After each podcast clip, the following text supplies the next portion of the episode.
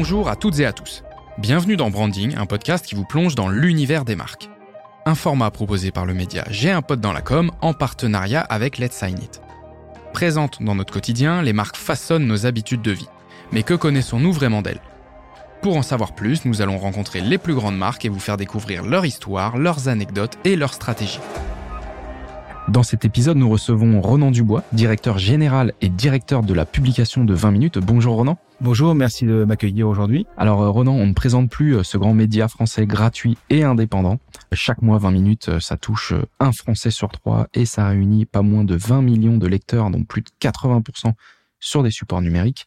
Pensé pour les jeunes actifs urbains et en mobilité permanente, ce média encourage la lecture, la culture, mais également la participation sociale tout en luttant euh, contre les fausses informations avec notamment la labellisation euh, du trait euh, restreint IFCN Network depuis plus de 20 ans maintenant. On va s'attarder un petit peu plus sur cette belle marque. Ronan, est-ce que avant de commencer, tu pourrais nous citer trois dates clés dans l'histoire du média 20 minutes? Bien entendu, c'est assez compliqué. Bon, naturellement, il y a la première, c'est la date de naissance de, de 20 minutes en 2002. La seconde, c'est euh, le virage numérique. Donc, euh, on l'est. C'est pas une date très précise, mais en tout cas, c'est plus une période entre 2005 et 2007. On a été un des premiers euh, médias print à prendre ce virage numérique, qui pour nous était fondamental dès, dès 2005. Et on, a sorti un site 2.0 dès 2005 et une application iOS en 2005. Donc, on est vraiment leader et pionnier sur le digital. Et enfin, la troisième date, c'est 2023 pour nous, c'est une année, cette année, c'est une année ambitieuse, une année de rebond, de renouveau.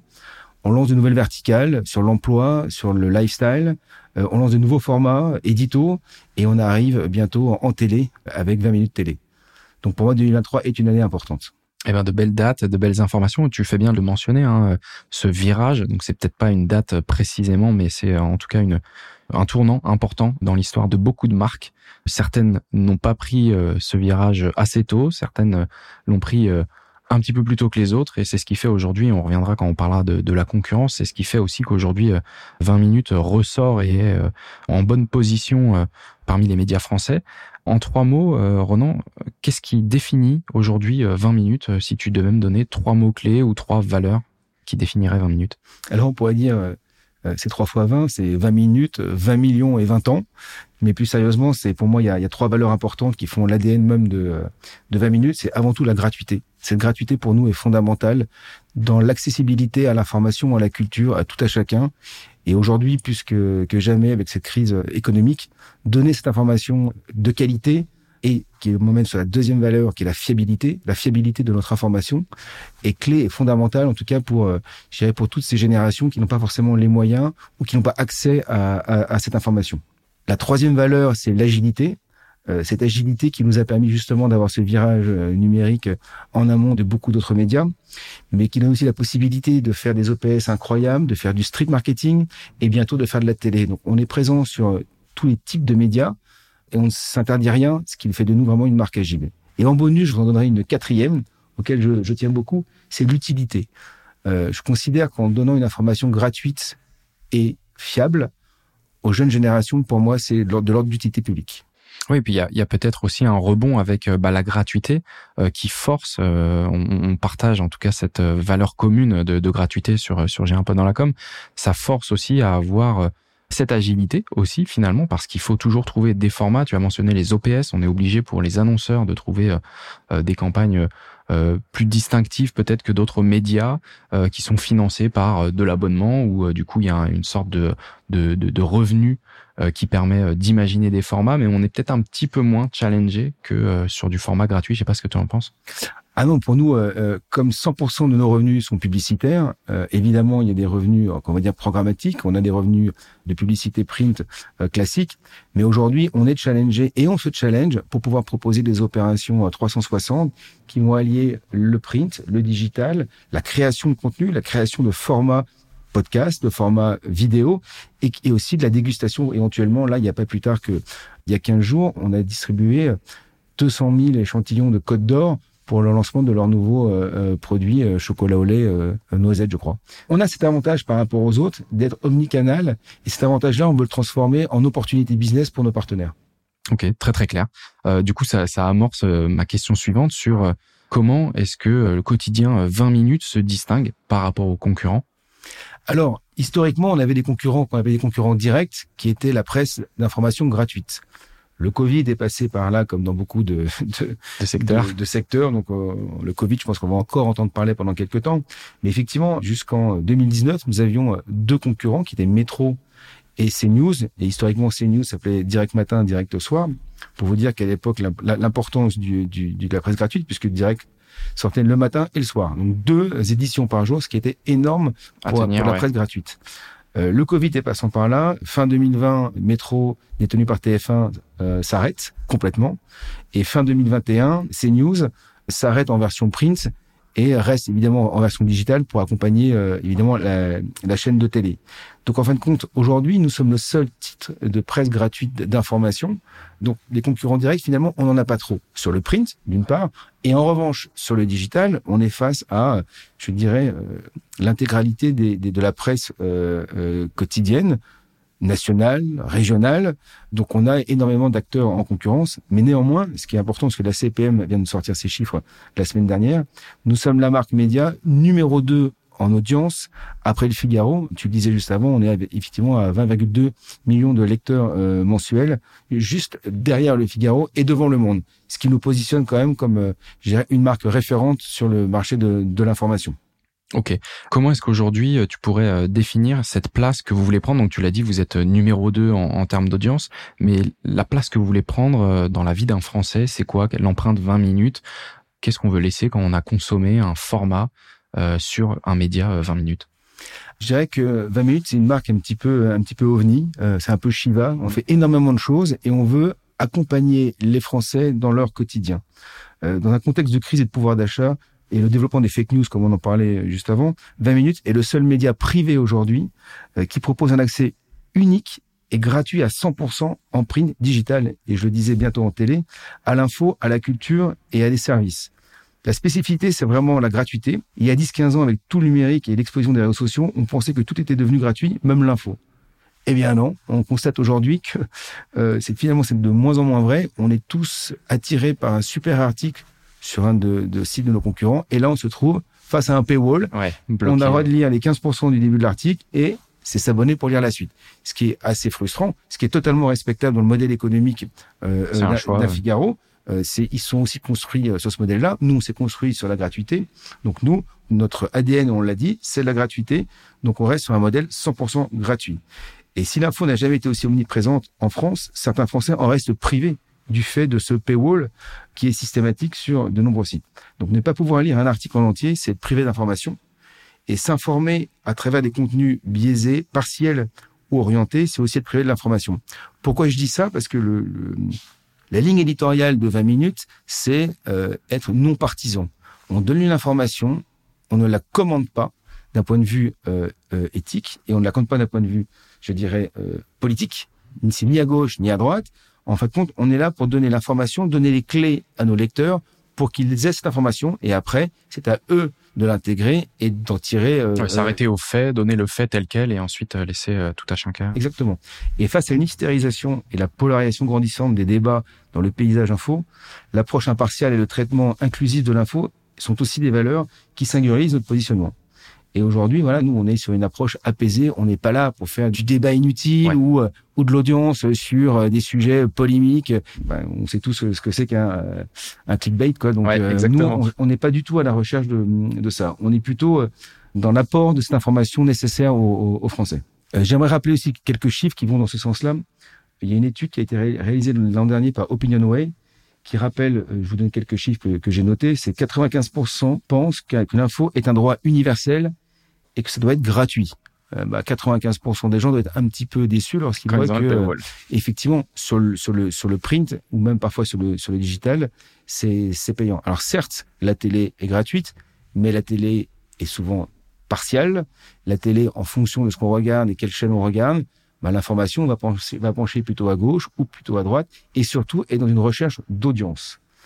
Ensuite, deuxième chiffre, 95% des Français considèrent que le meilleur rempart contre le complotisme, est une info accessible au plus grand nombre.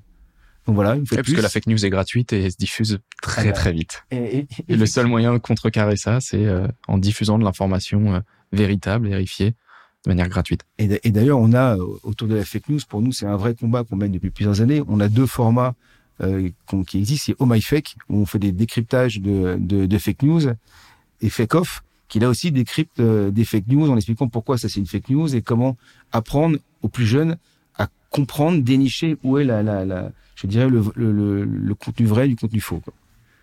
Et puis cette accessibilité passe aussi par des formats faciles à lire, conçus pour tout le monde. 20 minutes, c'est l'essentiel de l'information. Une info diversifiée, des contenus chauds, évidemment du live, et des contenus plus froids où on prend le temps. Et comme je le disais, c'est des contenus avant tout fiables, vérifiés, de qualité. À l'heure où l'explosion des fake news, bah, ça nous donne une grande responsabilité vis-à-vis de, des jeunes et des moins jeunes aussi, de leur apporter ce contenu fiable. La spécificité, c'est aussi son caractère, la ligne éditoriale, le ton 20 minutes, la promesse fondatrice. Informer sans s'ennuyer, divertir sans s'égarer.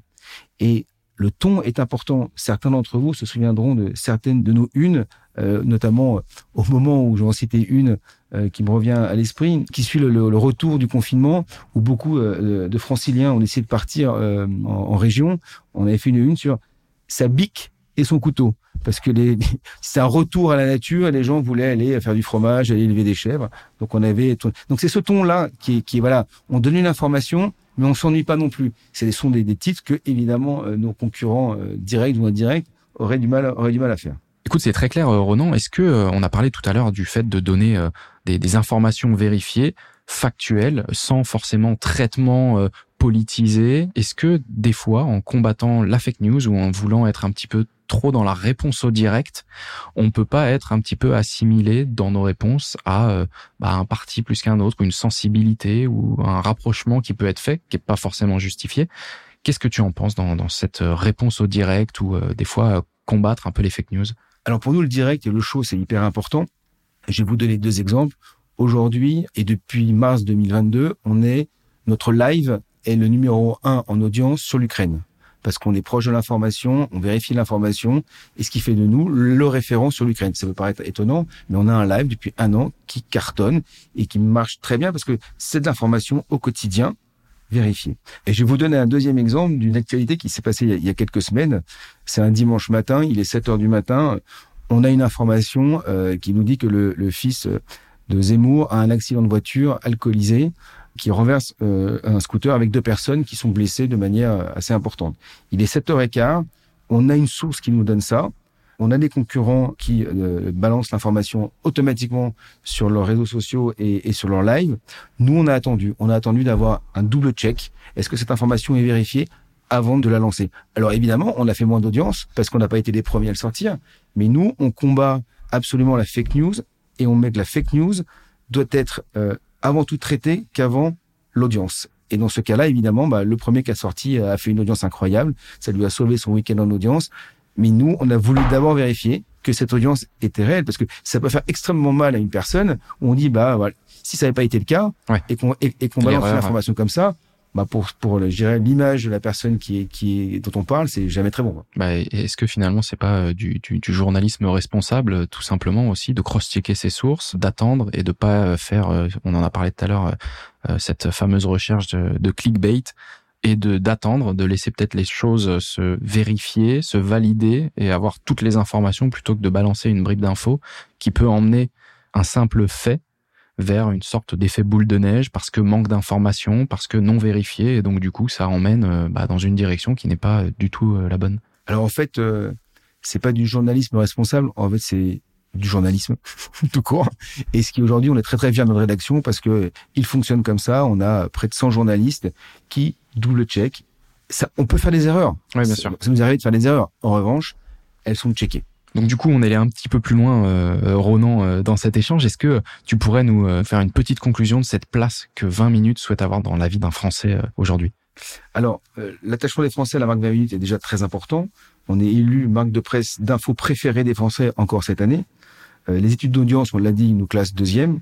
Mais avant tout, pour moi et pour la rédaction, 20 minutes, c'est le compagnon du quotidien on veut en créer 20 minutes dans le quotidien des Français. Je me réveille le matin en lisant des news, en regardant la météo, en regardant le trafic, et au fil de la journée, je vais aller consommer du contenu moins chaud, plus froid, et c'est pour ça qu'on a lancé une verticale tempo en janvier autour du lifestyle.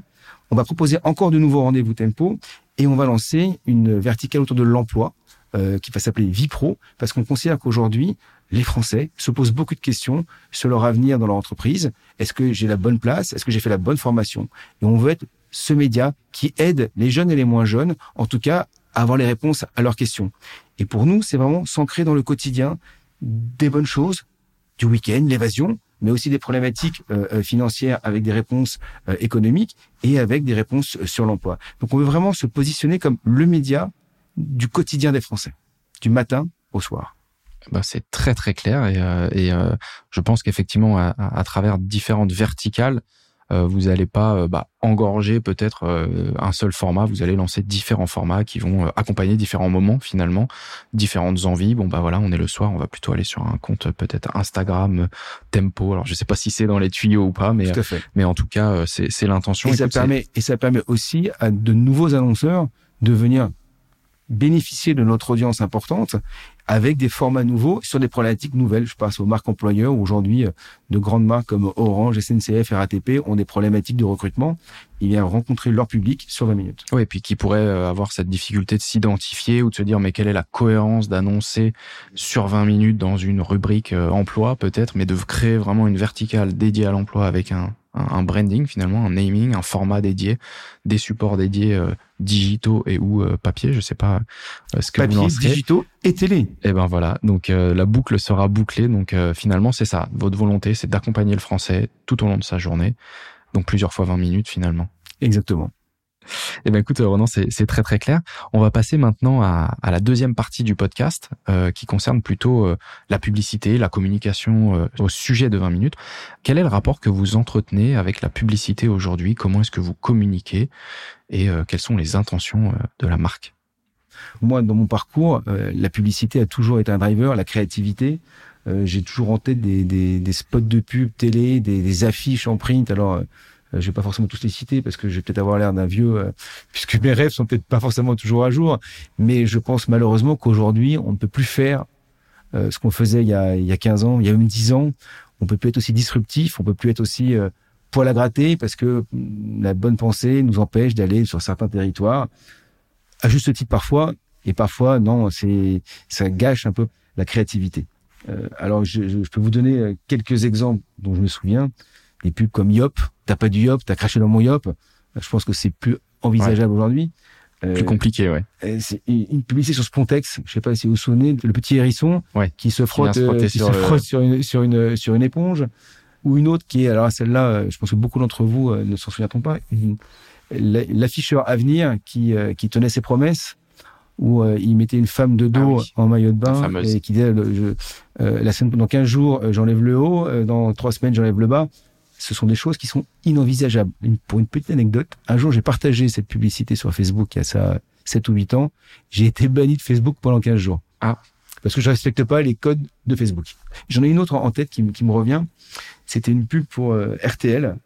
Et ils ont eu deux campagnes qui s'appellent Vivre ensemble parce que voilà, RTL était aussi pour les Français. Voilà, c'était la, plus grande radio de, de, France. Et donc sur les affiches, ensemble, il y avait Sarkozy et Villepin, il y avait Ségolène Royal et, et, François Hollande. Donc ils mettaient des oppositions très claires sur le vivre ensemble. Et je trouvais ça euh, assez drôle. Et sorti de Covid, ils ont fait une autre pub qui s'appelait Revivre ensemble.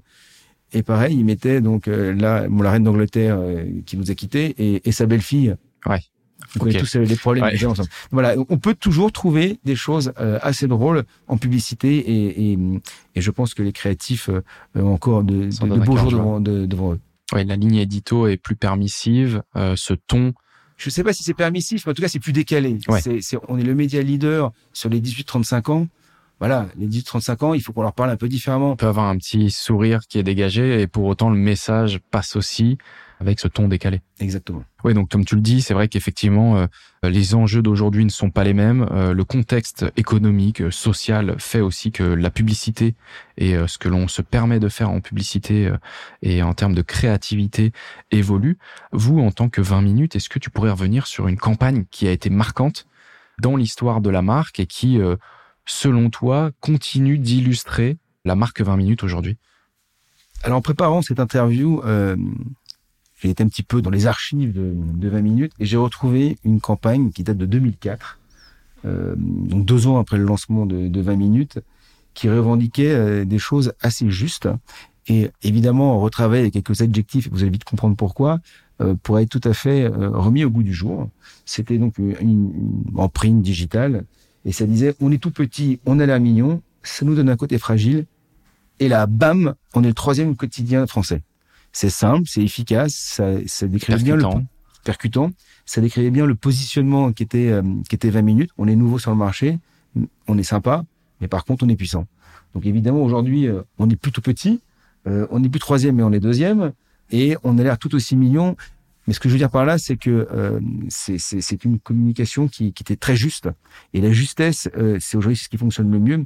On disait tout à l'heure qu'effectivement, on ne peut plus aller sur certains territoires, mais ce qui, je dirais, euh, donne un travail encore plus peut-être intéressant aux créatifs, parce qu'ils vont devoir sortir de certains territoires du sexe ou de l'humour un peu lourd, comme parfois mm -hmm. on pouvait avoir. Et d'ailleurs, les exemples que je vous ai donnés étaient souvent des trucs un peu lourds.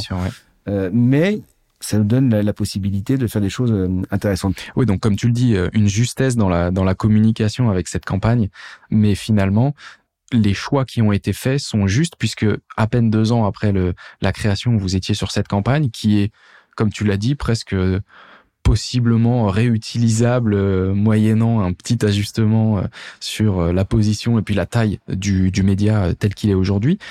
Ronan, comment est-ce que vous allez euh, faire du coup pour continuer euh, sur cette démarche en 2023, en 2024 pour vos prochaines campagnes? Comment vous allez être euh, accompagné par vos agences? C'est quoi l'intention dans cette relation que vous avez avec vos agences? Bah Avant tout, on, on, nous n'avons pas pris la parole depuis longtemps. Ça fait presque quatre ans. Et aujourd'hui, 20 minutes a besoin de se réenchanter auprès de ses lecteurs, mais aussi auprès du B2B, auprès des agences médias, mmh. auprès des annonceurs. Ouais euh, redire que la marque existe, que la marque, euh, c'est 2,2 millions de lecteurs print quotidiens, euh, c'est 20 millions de lecteurs en tout digital et print. Donc on est une marque qui compte et parfois, pour des raisons encore Covid, on, on nous a un peu oubliés. et donc effectivement, on va avoir besoin de recommuniquer et donc de retravailler avec des agences créatives rapidement. Oui, donc ça, ça va se faire euh, très rapidement. Et c'est quoi l'intention derrière dans la manière de collaborer? Est-ce que ça va être de la co-construction? Est-ce que tu as l'intention qu'il y a des idées qui émergent, des équipes 20 minutes qui viennent un peu plus de l'interne et ensuite de venir challenger ça euh, avec un effet ping-pong et l'agence. Ou alors ça va être plutôt euh, voilà l'agence est là pour vous conseiller donc du coup tu vas attendre une grosse proactivité de l'agence. Quelles sont les intentions? Bah, je dirais que je vais prendre un petit peu le, le meilleur des deux mondes euh, dans la mesure effectivement on a des équipes créatives qui travaillent pour les annonceurs qui peuvent avoir des idées puisque l'idée n'appartient à personne et elle est à tout le monde. Néanmoins c'est s'appuyer sur une agence créative qui aussi va challenger les idées mais doit en apporter aussi. Et je dirais que au final du processus créatif, c'est de prendre la meilleure idée. Euh, si la meilleure idée, c'est celle de l'agence, bien entendu, on suivra la recommandation de l'agence parce que on va partir du principe que si on les a pris, c'est qu'ils sont bons et qu'ils sont meilleurs que nous. Oui, c'est leur métier après tout. Donc euh, finalement, ce sera, euh, euh, bah, tu l'as très bien dit, le meilleur des deux mondes. Finalement, un petit peu de, de proactivité euh, de la part de l'agence, euh, tout en laissant place à la créativité au sein du média pour avoir éventuellement des idées et puis l'agence qui va aller tirer le fil un petit peu plus de la créativité jusqu'à l'exécution. D'autant plus que faire de la publicité pour un média, c'est pas forcément la chose la plus facile que pour un produit. Ouais, c'est pas éponge, ouais, ouais, euh... du retail B2C. Euh, peut-être que ça donne un petit peu plus envie même aux créatifs. Dès qu'on parle de sujets un peu B2B ou média, c'est peut-être un petit peu plus complexe. Bah, disons qu'il y a plusieurs cibles. En fait, on, lorsqu'on fait une campagne, ouais. il y a, on, on va parler au, au lecteur pour qu'il continue à lire et, et, en tout cas sache que qu'il y a des nouveaux contenus aux annonceurs et aux agences médias pour leur dire hey, on est là, on existe, on là, voilà ce qu'on sait faire. Ce serait bien que, comme nous sommes une marque citoyenne et nous donnons accès à cette information, ce serait bien que, en tant que marque citoyenne, vous veniez à nos côtés nous aider à, à amplifier à, vos messages, amplifier les messages. Bah écoute, c'est très très clair. Euh, Renan, avant de finir cet épisode, est-ce que tu peux nous dire quelques mots sur les engagements de 20 minutes dans les années à venir? Bah, je dirais qu'on va continuer à creuser le sillon de, de, la gratuité, offrir au plus grand nombre cet accès à, à l'information euh, fiable et, et, gratuite, information news, on l'a tous compris, mais aussi au, au, à la culture et au serviciel. On, parlait, on a parlé tout à l'heure de, de, la verticale emploi. Et c'est jouer ce rôle de facilitateur, de rendre service, apporter des solutions à nos utilisateurs, à nos lecteurs, dans le quotidien des Français. Nos valeurs, ce qu'on veut vraiment donner, c'est voilà, c'est le matin je t'aide, l'après-midi je t'aide, le soir je t'aide, à comprendre, à savoir ou à participer. Donc c'est continuer de creuser le positionnement que vous pouvez avoir à différents moments de vie, euh, différents moments de la journée, avec des formats dédiés, développés euh, du coup euh, sur mesure pour répondre à ces, ces besoins. Être un vrai média de solution. Eh ben écoute, c'est très très clair. Ça, ça, ça conclut parfaitement l'épisode. Merci à toi d'avoir répondu à toutes mes questions. Je t'en prie, c'était un vrai plaisir et je reviendrai quand vous voulez, vu qu'on est à 250 mètres. C'est ça, on est voisins. Merci euh, également à tous de nous avoir écoutés. On se retrouve très bientôt dans un prochain épisode.